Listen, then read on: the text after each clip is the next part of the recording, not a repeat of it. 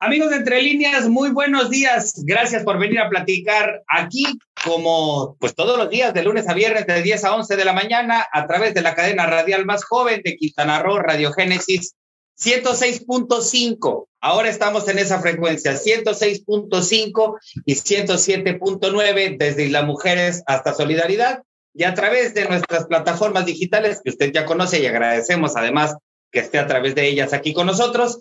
Vamos a platicar sobre todos los temas que a usted le interesan y a nosotros también nos duelen. Los periodistas también somos ciudadanos de a pie. Y bueno, hoy estamos cerrando una intensa jornada caracterizada por mucho, por mucho, por una oleada de violencia en Cancún y pues también con las indefiniciones políticas. Pero antes de entrar a todos los temas, permítame saludar a mis compañeros periodistas Jorge Castro Noriega. Estimado Julián, muy buenos días. A saludarte a ti y a Hugo, que nos ve también. Hugo Trejo. ¿Qué tal? Buenos días a todos, buenos días Jorge y muy buenos días a toda la amable audiencia de Despierta Quintana Roo y de este programa Entre Líneas. Y bueno, eh, si comenzando, digamos, de arriba hacia abajo eh, y, y, vinculándolo con el aspecto local, si les parece, vamos a platicar con una de, vamos a platicar de una más de las frases célebres si se le quieren considerar así, de nuestro presidente de la República.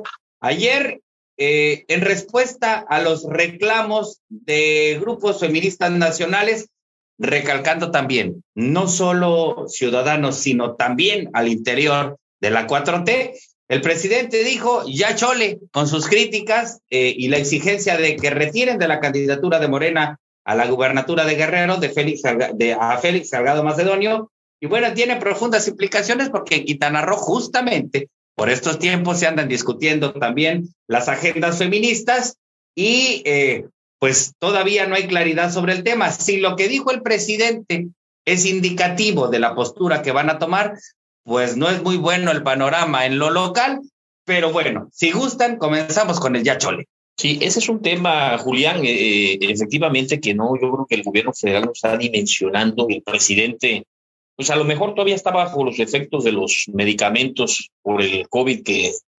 recientemente acaba de, salir, porque la verdad no, no, no entiende uno, no alcanza uno a comprender como un presidente de, de, un país eh, con el tema feminista en la agenda todavía pendiente, con estados prácticamente ardiendo en situaciones complicadas como aquí mismo en Quintana Roo, pues se atreva a dar esa respuesta cuando pues lo que le piden es que no avale, que no apuntale, que no apoye él a Félix Salgado Macedonio, porque tiene cinco denuncias, cinco denuncias penales por abuso sexual y violación en Guerrero.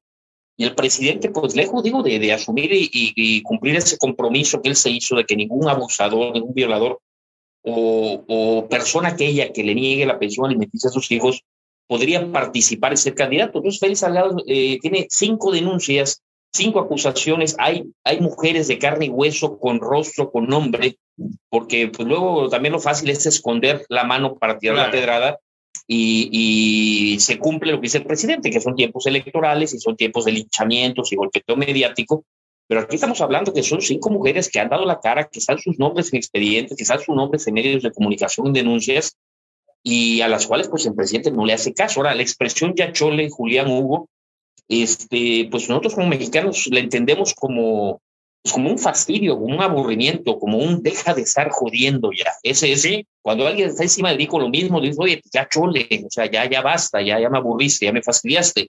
Esa es la respuesta del presidente que en contrarrespuesta, réplica los colectivos feministas en Guerrero ayer realizaron manifestaciones simultáneas muy violentas en varias, varias ciudades de, de Guerrero, en protesta precisamente a la imposición de Félix Salgado y a esa respuesta desafortunada del presidente. Claro, ahora Hugo, digamos que si quisiéramos ponernos en, pues en una estricta dimensión de responsabilidades, eh, pues al presidente no le corresponde.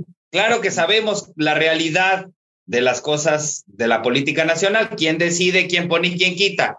Pero también habría que hacerle un fuerte reclamo, digamos, a la instancia adecuada, que es el partido.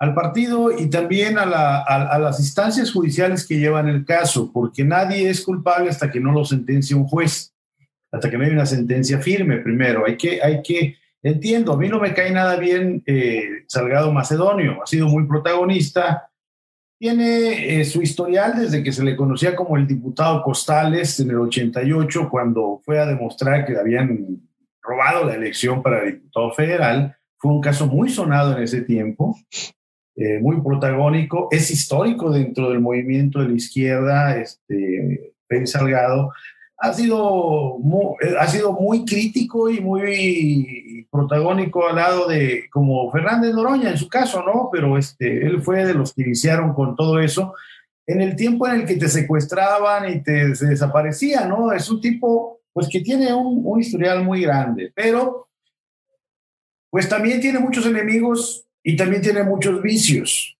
Eh, el presidente siempre va a defender a la gente que está con él. Ya vimos en el caso de Mara, se le han dicho muchas cosas y él nomás dice es cuestión política.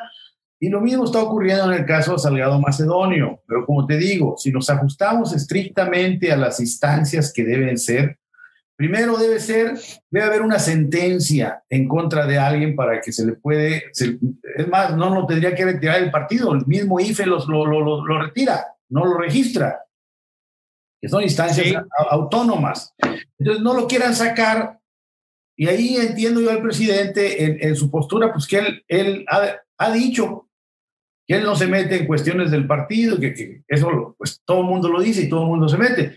Pero en términos legales, reales, nos ajustamos a eso, pues él tiene razón, él no tiene por qué, sería un acto autoritario también de su parte si dijera, está bien, lo vamos a retirar. O sea, esta era una coyuntura que los críticos si lo hace, lo critican y si no lo hace también lo van a criticar. Pero la realidad es esa, la realidad jurídica, la realidad legal, la realidad política. Primero, habría que probarle fehacientemente a, Salgado Macedonio que cometió esos, es que no lo dudo que los haya cometido, pero la, la instancia investigadora y desde cuándo los cometió y desde cuándo hay gobiernos morenistas que lo protejan allá en Guerrero, porque ha habido otros gobiernos que no son periodistas y, ¿por qué no lo han este, enjuiciado y encarcelado? O sea, esto también es una, es, está, está muy revuelto todo, porque también cualquiera, no, no porque sean mujeres tienen la verdad, ni porque sean hombres también, o sea, hay que entender que las instancias y los juicios y los procesos deben llevar a las instancias adecuadas.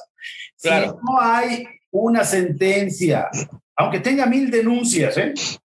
Si no hay una sentencia firme, la ley le permite ser candidato. No tiene que ser ni el partido el que lo, el que lo vete, tiene que ser el propio instituto electoral. Al, cumplir antecedentes penales no entra. Claro, y con eso... Lo, demás es lucha política, lo demás es lucha política. Mientras Exacto. es eso. Y con eso último, justamente quiero, Jorge, plantear esto otro que me parece fundamental. Lo que dice Hugo está estrictamente apegado, digamos, a las jurisdicciones de cada instancia. Si no hay una sentencia en firme, el Tribunal Electoral del Poder Judicial de la Federación, tan pegadito ahora a la 4T, lo vimos con el caso de ayer y ahorita lo abordamos si quieren con lo de la no suspensión de las mañaneras, eh, pues tampoco va a proceder. Es decir, digamos que los colectivos que le exigen al presidente que en este momento destituya si es eso, eh, como candidato a Félix Salgado Macedonio, se están yendo también por, por avalar lo que tanto se reprueba, es decir, que es el presidente quien quita y pone. Digo, no es que no lo, no es que no lo exista en el fondo, pero pues no que también queremos erradicar eso. Mira, es que son, son dos visiones diferentes y tiene mucha razón Hugo Trejo. Si nos apegamos, Julián, estrictamente al cuadernito, al papelito, a las anotaciones, a lo que dice la ley porque la ley en México está, más que visto que pues funciona cuando conviene y deja de funcionar cuando también conviene que, así sea. Sí es cierto, no está sentenciado, pero no lo están acusando de, de, de haberse robado unos dulces o de vender rompope de manera clandestina. Son acusaciones de haber violentado sexualmente a cinco mujeres en un país donde los feminicidios están a la alta, en un país donde hay cientos, miles de mujeres desaparecidas en un país donde familias enteras, madres ah, desesperadas, piden a gritos que, las escuchen, que las atienden y, nadie las recibe, nadie, nadie les, les da solución. Y el presidente sale a defender y a sostener en una función un papel que no le conviene. Puede ser un tema a lo mejor. Pero no este, debieran estar, pero no debiera estar esa, esa protesta, este, así por ejemplo como la que vimos en Chetumal con la toma del poder legislativo, y no es que estemos alentando, pero digo, no debiera estar esa protesta en el Poder Judicial de Guerrero exigiéndole al juez, oiga señor, usted tiene una denuncia ahí, dele para adelante en cualquier sentido que sea. Bueno, pero, ahí se supone que sí, que debe estar allá, pero las, las, las acusaciones de las víctimas es de que la justicia está dilatada. Por alguna razón los expedientes están detenidos. Y, en estos temas, mira, en el pasado reciente, la oposición, la izquierda, al mínimo señalamiento de, un acto indebido, exigía la renuncia del funcionario o exigían que se le impidiera participar en un proceso. Es cierto, son tiempos electorales, son tiempos de linchamiento mediático, son tiempos de golpeteos, pero, pero también hay un compromiso que el presidente se hizo y Morena se hizo. O sea, es cosa de ellos, ellos lo ofrecieron a México no se le permitirá participar a, nadie que sea acusado de violencia sexual, pero violencia doméstica. ¿Ah? Pero, sentenciado, obviamente. Bueno, pero es lo que estoy señalando. Pero México, una sentencia, ¿cuánto tarda en llegar? Aquí el, el tema es que, mira, si, si a lo largo del proceso, Julián, resulta que Félix Salgado sí es culpable, pues ya habrá sido electo, ya habrá sido gobernador, ya habrá ejercido poder, ya habrá ejercido autoridad en un estado ¿sí? Como que, bueno, lo, puede terminar sentenciando, juzgando por, por violación. Sea, el proceso está abierto, está dilatado. Eso es lo que la gente quiere que se impida. Es un tema hasta de ética inclusive. A lo mejor, a lo mejor alcanzaría la responsabilidad al presidente si hiciera la sugerencia, pero no hay que dejar de evidenciar, Hugo, al Poder Judicial local, al Poder Judicial federal, si se quiere en caso de que tenga alguna responsabilidad, sobre todo porque hemos sido los mexicanos, la 4T o cualquier ciudadano comprometido exigentes de que incluso hasta de la independencia de poderes, ¿no? Así es, así es. Este, mira, eh, yo estoy, eh, yo soy contrario a pensar que porque se te acuse de cualquier, te pueden acusar de terrorismo, de los crímenes más atroces, y no porque te acusen, puedes perder tus derechos como ciudadano. Primero te tienen que probar esos delitos y te tienen que sentenciar. Lo otro es política. O sea, que haya políticos medrosos que le tengan miedo a, a que algún acusado así eh, llegue de candidato o manche la imagen de su partido y, y, por, y por ese, ese miedo a que se manche la imagen vulnera los derechos de un miembro de su partido nada más por eso, por una acusación que no tiene todavía una sentencia, también se me hace muy injusto, independientemente de quién sea. Sí, claro.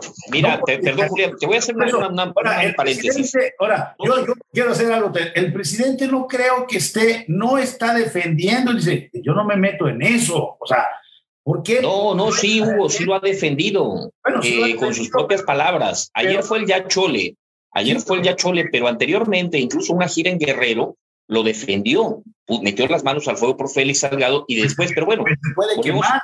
Pues eh, volvemos, mira, volvemos a lo mismo. Quemar si le prueban todo esto, si le prueban una que le pruebe nada más, no tiene que Ok, pero mira, pero es que la ley aquí tiene dos, dos eh, mira, escúchame, Hugo, la ley aquí tiene dos perspectivas, la perspectiva del presidente y la perspectiva de las víctimas.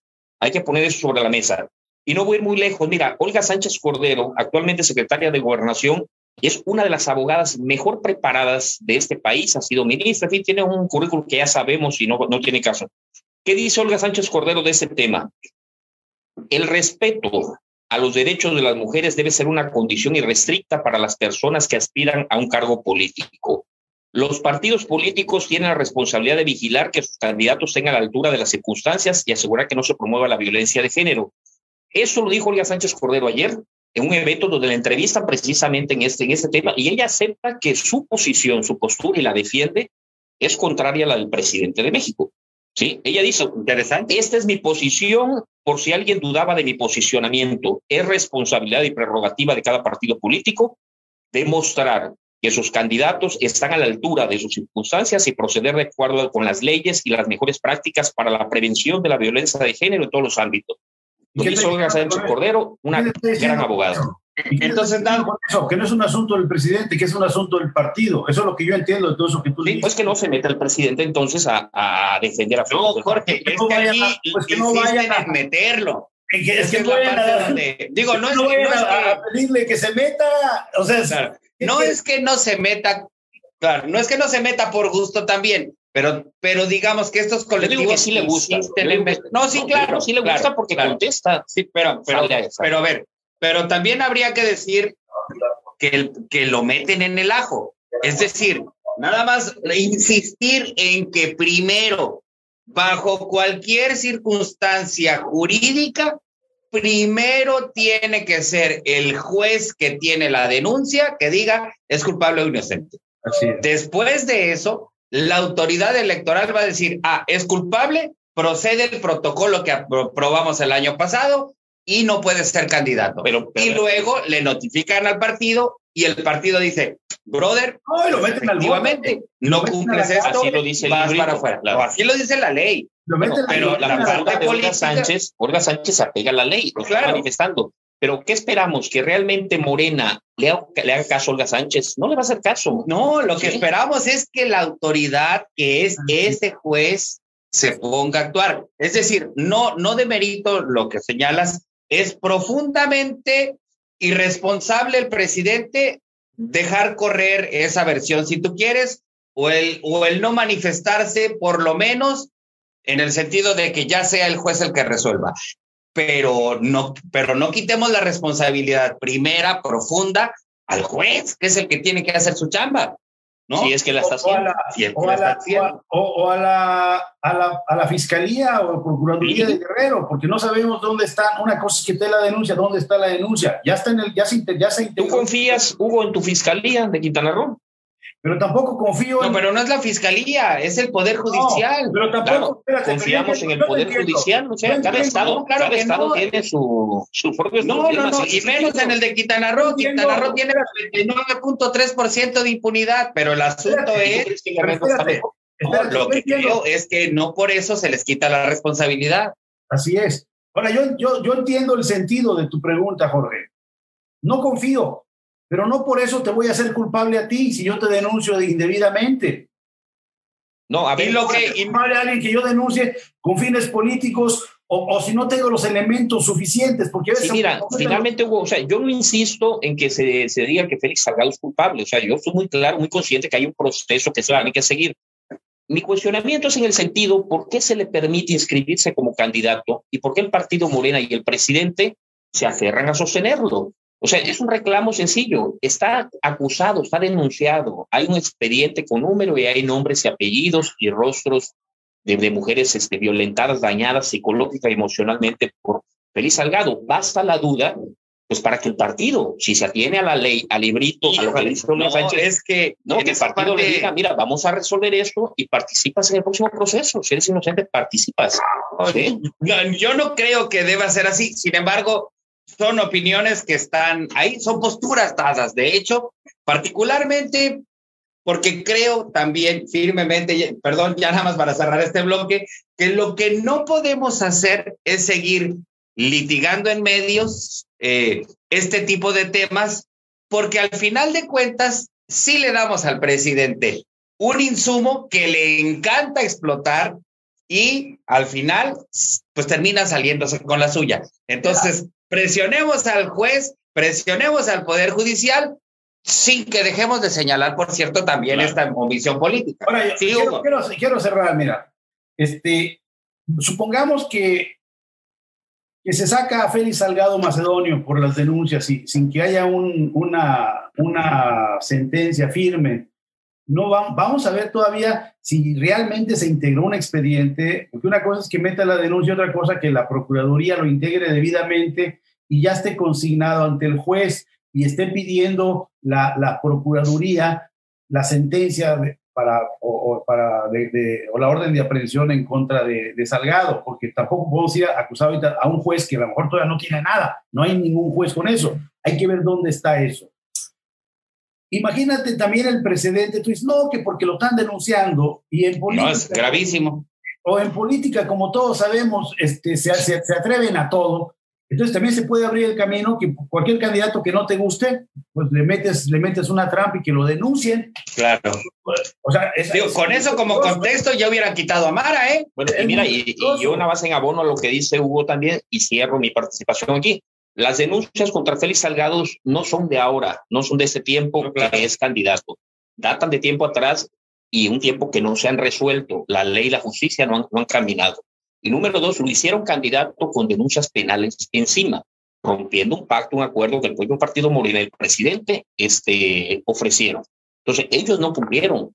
Ellos no cumplieron y así hicieron candidato a alguien que ya tiene expedientes penales. En cualquier parte, alguien acusado de robo, de corrupción, de violación, si está con un expediente penal abierto, no debería llegar a ser candidato, ni siquiera, o sea, le, le, le, deberían conceder su oportunidad. Igual, ¿sí? No, es que, no, es que, lo hicieron candidato y lo denunciaron después. A ver, Ahí sí yo, te refuto, yo te refuto en una cosa, la ley es muy clara, cualquier persona con antecedentes penales no puede ser candidato y no depende del partido, depende de las, de las propias legislaciones electorales. Si existieran esos expedientes reales y, fuera ya, este, hubiera antecedentes penales, el hecho de que tenga solo antecedentes penales con sentencia firme de que fue culpable de algo, eso le impediría ser candidato en cualquier estado.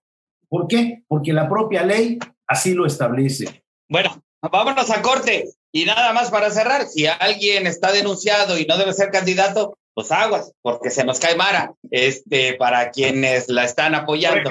Por, ejemplo, vamos, vamos a cerrar este bloque. Hay muchísima información este viernes. Ya ve que está candente. Estamos en Entre Líneas. Ya estamos de regreso en Entre Líneas y bueno, mire, es importante contrastar pues a los pues a los aplicadores de la justicia de este país eh, bien dicen que a los amigos justicia y gracia y a los enemigos la ley a secas. Ha habido, eh, pues en los últimos días en Quintana Roo, contrastando con ese eh, ambiente de impunidad que también se vive aquí, pero bueno, nada más para ligarlo con el tema que, del que hablábamos de Salgado Macedonio, pues una serie de detenciones aquí en Quintana Roo en las que en la difusión o múltiple, multidifundidos, eh, multidifundidas eh, detenciones, pues se viola hasta el debido proceso, mano, ya muy al estilo Capela.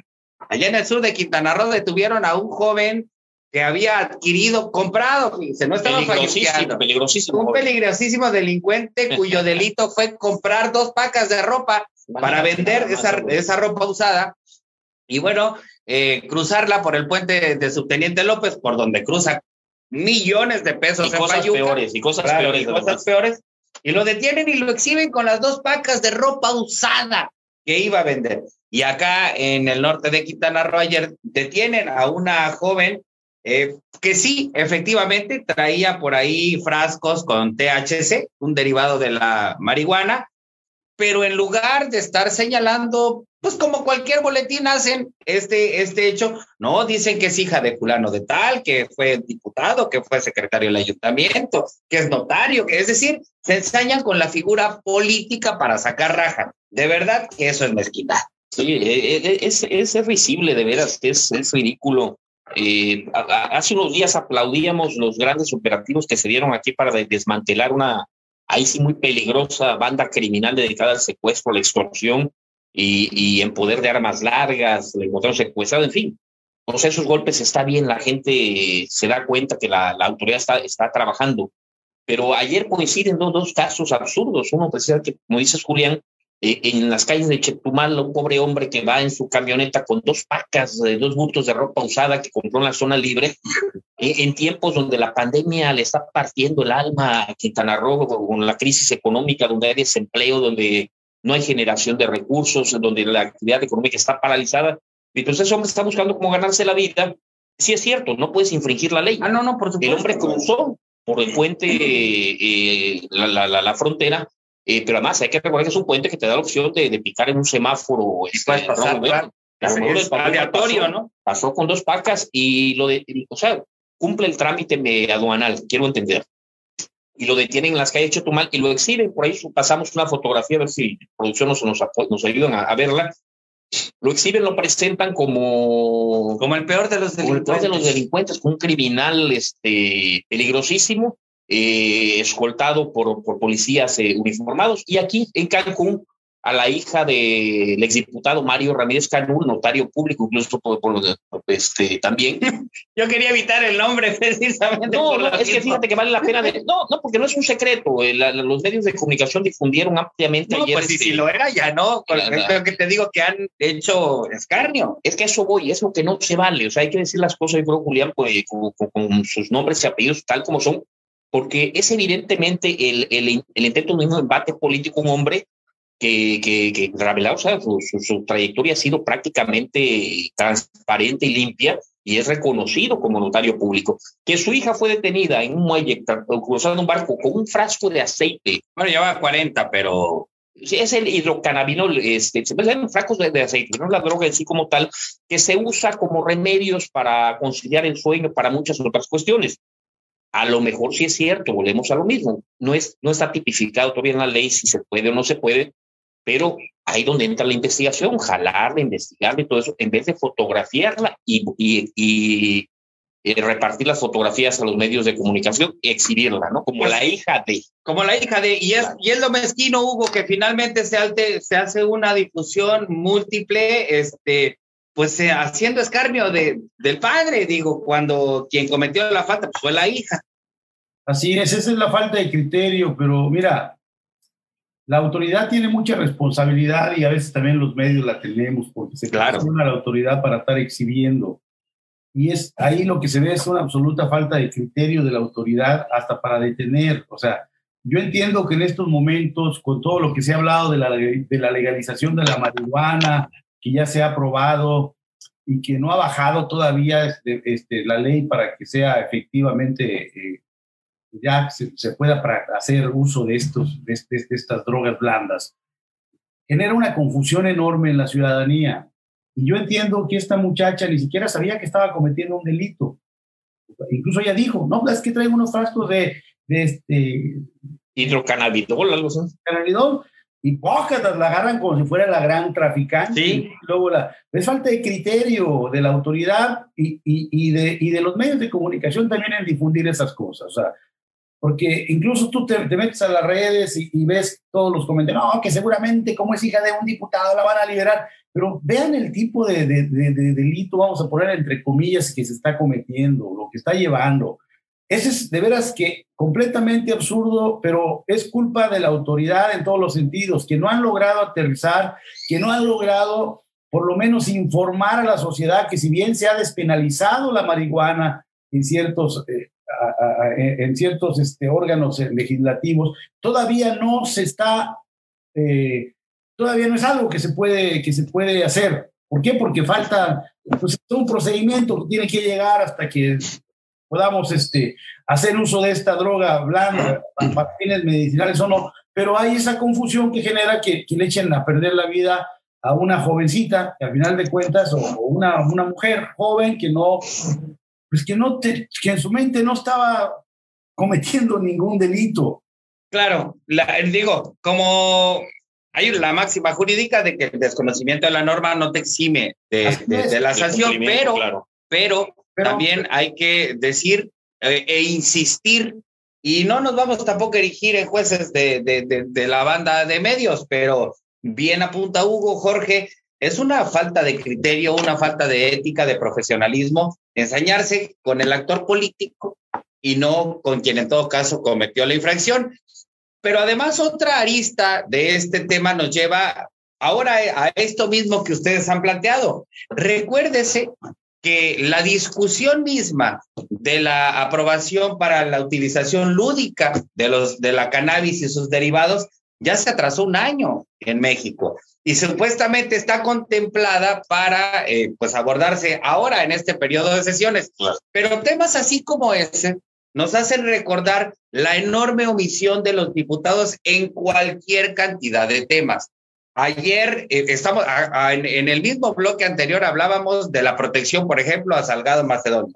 Eh, difunde ayer una información Fernández Noroña bien interesante en el sentido de que en México se realizan más de un millón de abortos por año y todos casi en la clandestinidad. Y en Quintana Roo tenemos esta discusión ahorita en el Congreso que hacia donde apunta es a que no va a ocurrir exacta, o sea, absolutamente nada. Y entonces los diputados hacen como que hacen y los ciudadanos de a pie, pues jódenos que nos jódenos, ¿no? mira, hace, hace un par de semanas todavía fue un tema que comentamos aquí, Julián, la detención del hijo de Ludmila Mechaca. como presunto responsable de una banda que atracó una gasolinera y cerró un cajero automático. O sea, con, con una facilidad pasmosa, increíble, la policía te agarra, te pone, te, te, toma la foto y te lanza a los medios de comunicación. Pero es además la responsable de decir es hijo de. Claro, ¿quién, más, más, sabe esos datos? Pasa lo mismo con la hija del notario ayer, el diputado Prista, y ha pasado, o sea, eh, hay innumerables casos de, de, personajes vinculados a la política, son familiares de personajes políticos que caen en el alcoholímetro, caen en un retén, caen en un supuesto delito y la autoridad, antes de investigar, antes de proteger la privacidad y estar seguro de lo que está señalando, los fotografía y los exhibe.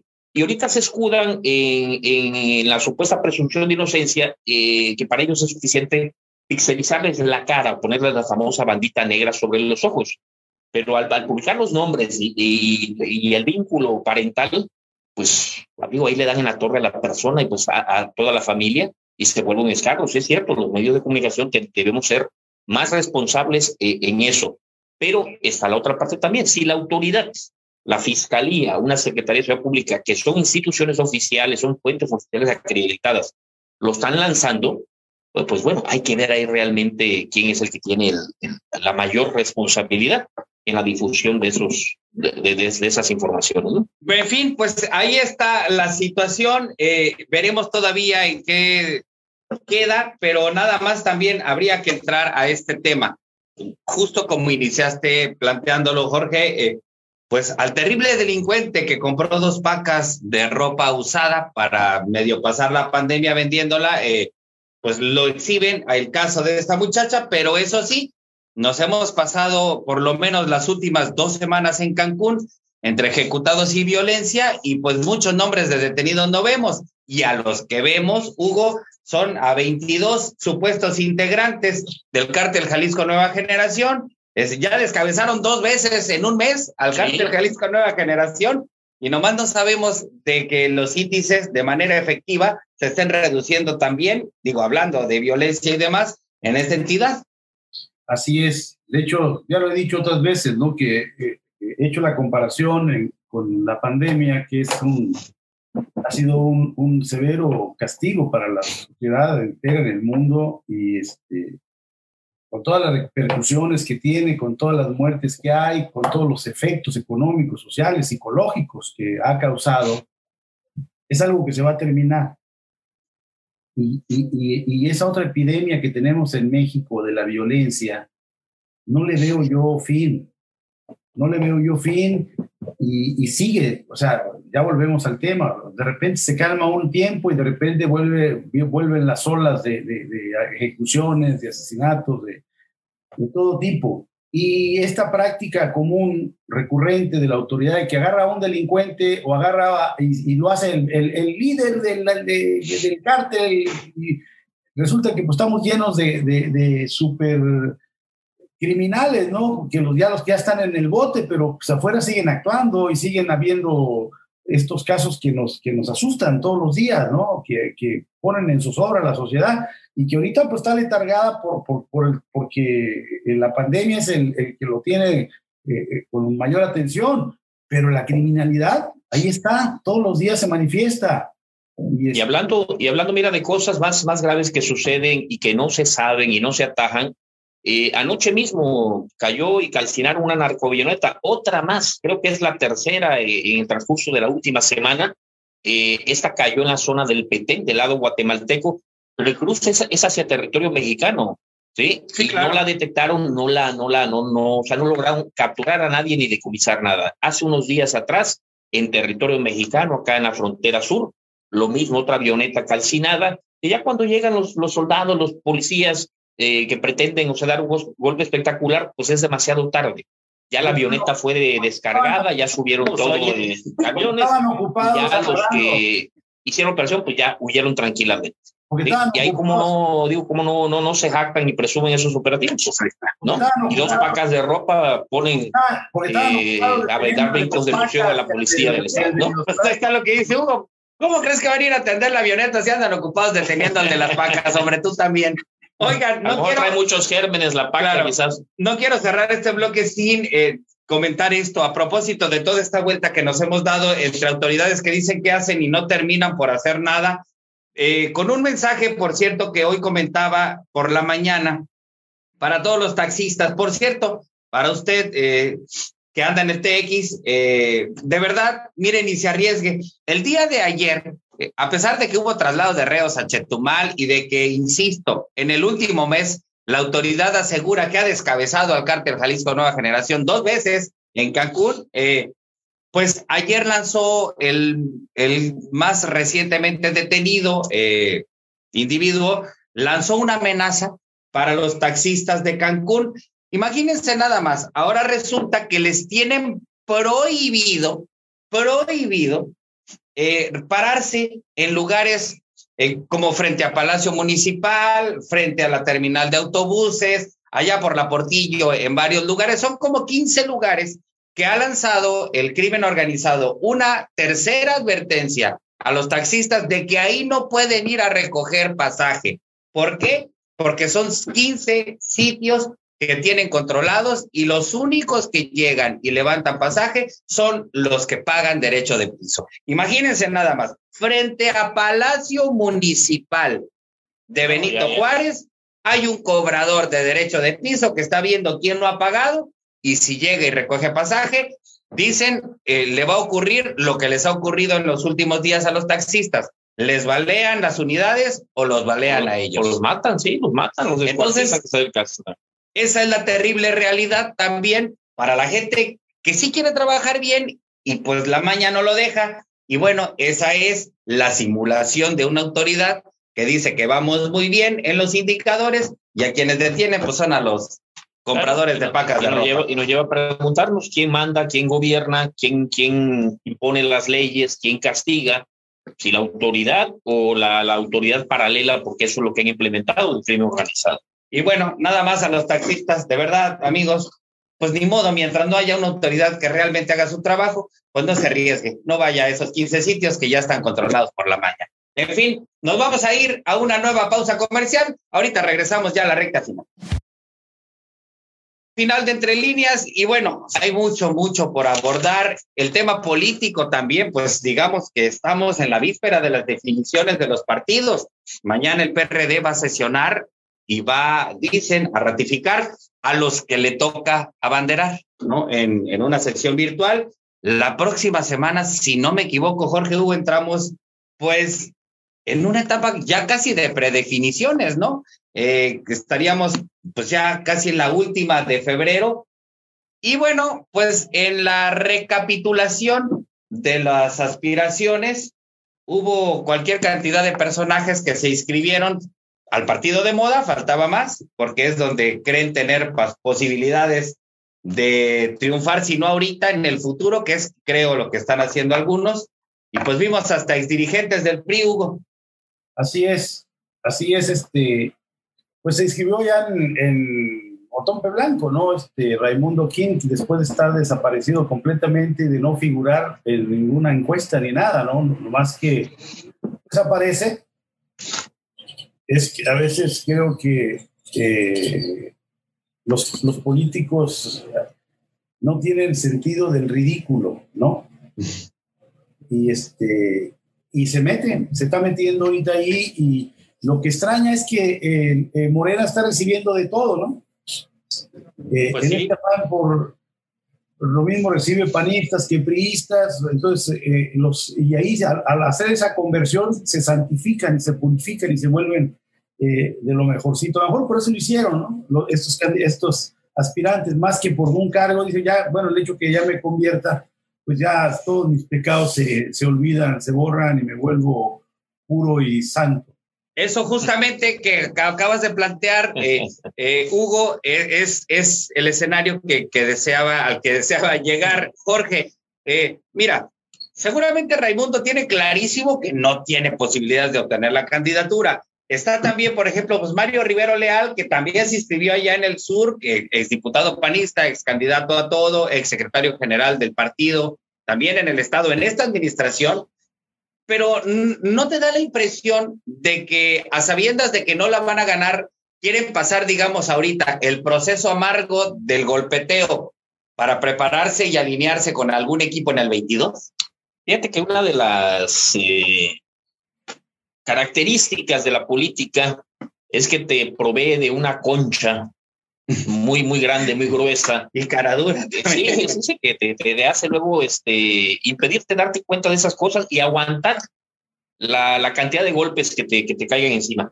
Hay políticos que, que, están muy bien hechos para eso y, y, cuadran muy bien en ese, en ese concepto.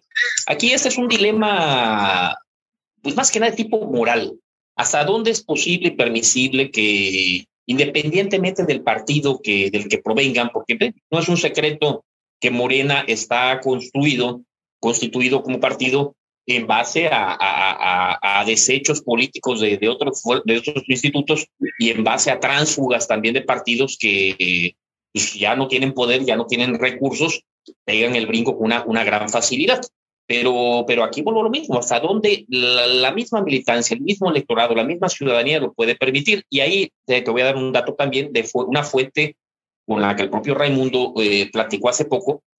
Raimundo tiene sus otros datos. O sea, él sí, ¿Ah, cree que tiene posibilidad porque dice que hay encuestas, hay números que lo posicionan a él muy bien. Sus números, y en función de eso es que él da el paso y se inscribe. Ahora viene, viene la contienda con, con Luis Gamero, con Yesumi, con Mario Rivero, con otros aspirantes también, en total. Sí, que también, o sea, tienen sus padrinos políticos. Aquí el, el dato interesante sería saber, Hugo, no sé, a lo mejor tú lo sepas, quién es el padrino o madrina de, de Raimundo King. Hay que recordar que hace unos meses atrás fueron descubiertos Raimundo y Maribel Villegas y Jorge Parra comiendo muy amenamente en un restaurante. Una foto que les tomaron y, y circuló. Ya desde entonces se ve que él estaba haciendo sus, sus pininos en, en, hacia Morena se dice que Maribel es la que está atrás de, Raimundo, pero él lo ha desmentido. Él, él dice que no, que no es cierto, que no va por ahí.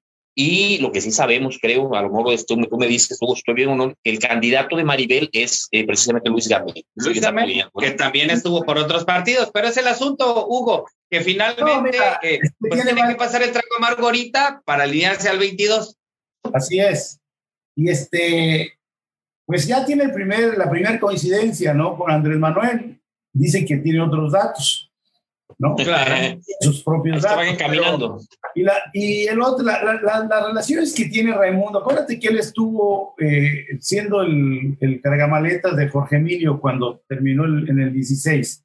O sea, sus ligas con el Partido Verde, las ligas del Partido Verde con Morena, y creo que puede ser por ahí.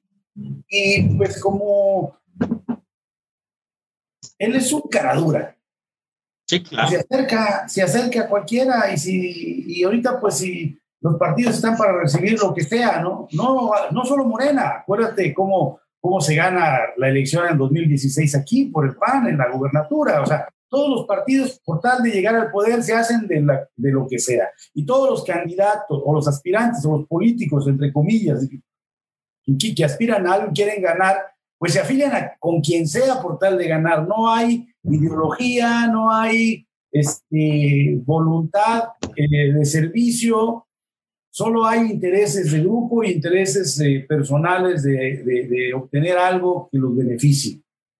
Y, solamente sí, agregaría un dato, Hugo, que lo tomo, por cierto, no es una, no es una frase mía, la tomo de otros colegas periodistas eh, Normando Medina, Felipe Hernández, que hace unas semanas iniciaron un ejercicio bien interesante también a, nivel de redes sociales y hacen una columna en colectivo y hay una que titularon y además remataron con la misma frase, pues que pareciera que en Morena, a ver qué opinan, todos los caminos, todos los caminos conducen a Félix.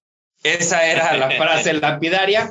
Pues a propósito de las vinculaciones Sí, que dicen que si de Maribel, el mismo Raimundo King, ni modo que lo niegue, y pues tanta, tanta banda morena, este, que dicen que tiene tantos amores con el exgobernador, y este, por cierto, que dicen que es parte de, en parte de dueño de la franquicia, también allá en el estado de Yucatán. Entonces, bueno, pues todos los caminos conducen a Félix, ¿cómo la ves?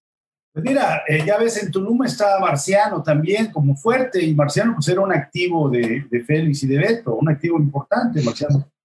Este, y, y obviamente todo el político que tiene recursos, y, los, y Félix los tiene suficientes, y tiene la intención de querer seguir dominando o, o apareciendo en el escenario público, pues va a hacer todo lo posible por influir de manera directa él tal vez no lo haga en este momento, pero sí está mandando este, gente que pues está ligada a él al final de cuentas, ¿no? La propia Maribel, aunque no vaya a acusar también de violencia política. Eso iba a decir, hay que cuidar la frase. Claro. este, pero es un tipo joven, es un tipo con mucha, este, con, pues con mucha ambición de ser, de, de ser protagonista en la política estatal. Y si ve que el PRI se le ha deshecho, se le ha deshecho, pues está buscando cómo, cómo no desaparecer y más en la coyuntura del, próximo año, ¿no? Del 2022. Y se ha sabido colar finalmente, porque si algo hay que reconocerle a Félix González Canto, pues es esa capacidad de incidencia que todavía tiene en gran parte de la clase política. Eh, y lástima, porque a lo mejor esos dicen que en poder, en política, colegas, los vacíos no existen. ¿Eh? Alguien los ocupa y, él se, y él ha ocupado bastante espacio del que se supone debiera ser pues del mandatario en, en, funciones, pero bueno, pues así nada más. Félix es un gran estratega político, es un gran operador, es un no sé gran, pero sí, pero sí. No, yo digo que sí, porque mira, ha transitado ya dos administraciones este, y sigue operando. En esta se entiende que hubo un pacto político que le obligó a él a retirarse de, de los escenarios y mantener un perfil muy bajo, que únicamente eh, volvió a, a, escenarios para desmentir siempre los supuestos que le han señalado de decomisos de propiedades, de castillos, ahorita el caso este de Operación Caribe con los rumanos, pero pues ya lo vemos también asomándose. Hay gente, hay amistades que, que me dicen, Julián Hugo, que, que Félix ha dicho que él sigue siendo priista, mantiene relación con el partido, pero que, este, que se lo platico en una reunión a algunas personas que no olviden que él tiene relaciones políticas, tiene amistades políticas en otros partidos y a otros niveles. Pues eh, este reacomodo ahorita que estamos viendo, estamos presentando en Quintana Roo de fuerzas políticas, de personajes ligados a, a, a gobiernos anteriores, al de Félix, al de Roberto Borges, pues no los podríamos realmente este, entender si una mano operadora eh, de alto nivel estuviera este, moviendo los hilos. Y hace unos días Félix González, que se había mantenido discreto, perfil bajo, ya asoma la cabeza.